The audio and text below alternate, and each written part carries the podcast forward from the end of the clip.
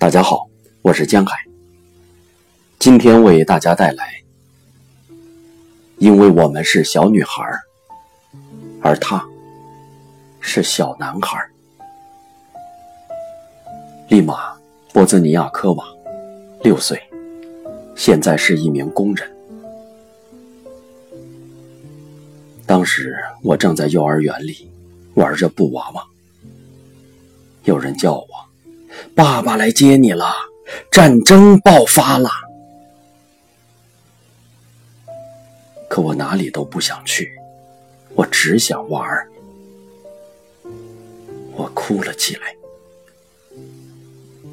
战争是什么东西？是不是他会杀死我？是不是？会把爸爸打死。当时还听到一个陌生的词“难民”。妈妈给我们的脖子上拴了一只小袋子，里面装着我们的出生证和写有家庭地址的小纸条。如果被打死了，好让陌生人知道我们是什么人。我们走了很久很久，我们把爸爸弄丢了，我们都吓坏了。妈妈说，敌人把爸爸抓进了集中营，我们要去那里找爸爸。集中营是什么地方呢？我们收拾东西，准备吃的，这算什么食物啊？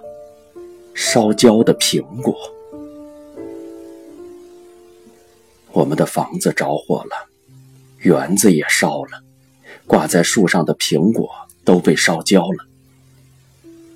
我们把它们摘下来吃。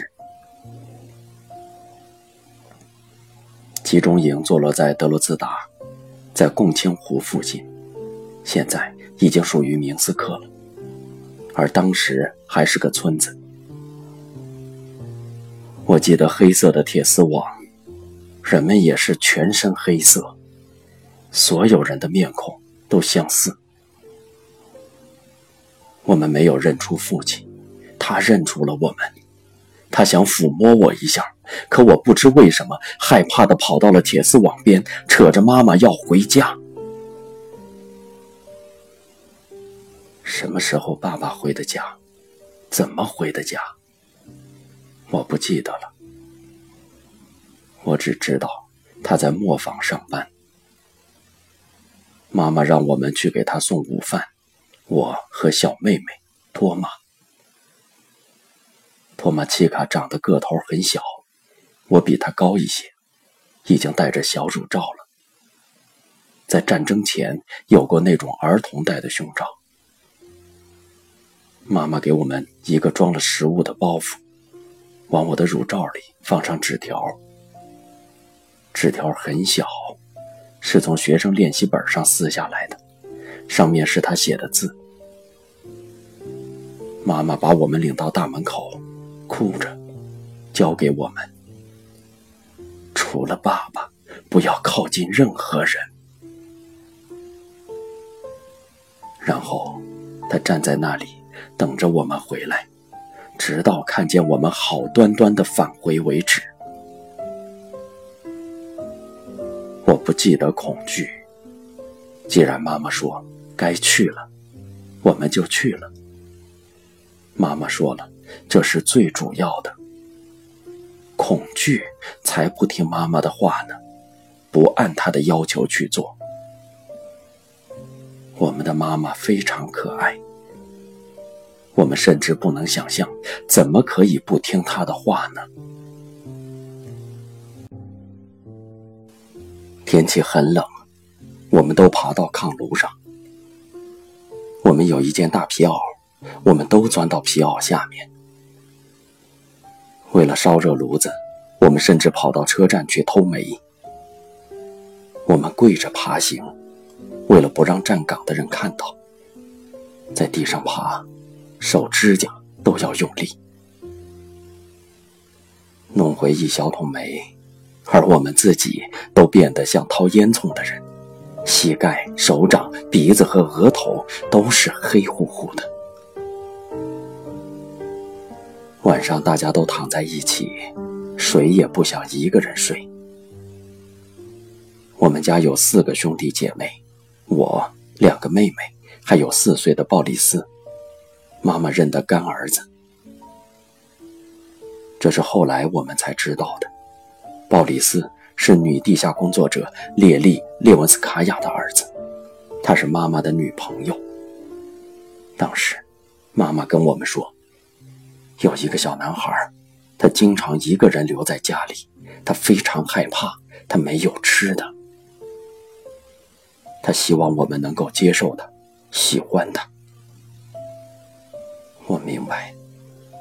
这可不是简单的事，孩子们可能不会喜欢的。妈妈做的很聪明，不是她亲自领回的鲍里斯，而是派我们去把他领了回来。你们去吧，把这个小男孩领回家来，和他好好的相处。我们就去了，把他领了回来。鲍里斯有很多美丽的图画书，他把这些书也都带来了，我们帮他拿着。我们坐在炕炉上，他给我们讲故事。就这样，他让我们喜欢上了他，比亲兄弟还要亲，因为他知道很多故事。我们在院子里对所有人说：“你们不要欺负他。”我们都皮肤白皙，而鲍里斯的肤色黝黑。他的妈妈长着又粗又黑的发辫。他有一次来过我们家，送给了我一小面镜子。我把小镜子藏了起来。我决定每天早晨起来都照照镜子，我也会长那么大一条辫子的。我们在院子里跑来跑去，孩子们大声叫喊着：“谁家的鲍里斯？我们家的。”可为什么你们长得那么白，他长得那么黑呀？因为我们是小女孩，他是小男孩。这是妈妈教给我们这样回答的。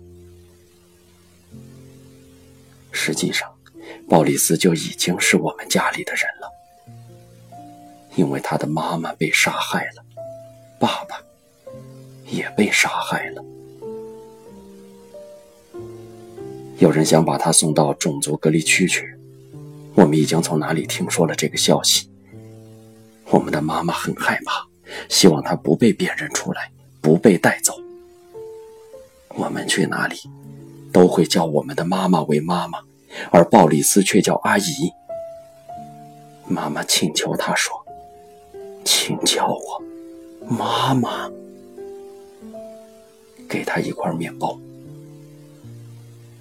他拿着面包，走到一边，说：“阿姨，谢谢。”他脸上的泪水流啊流啊。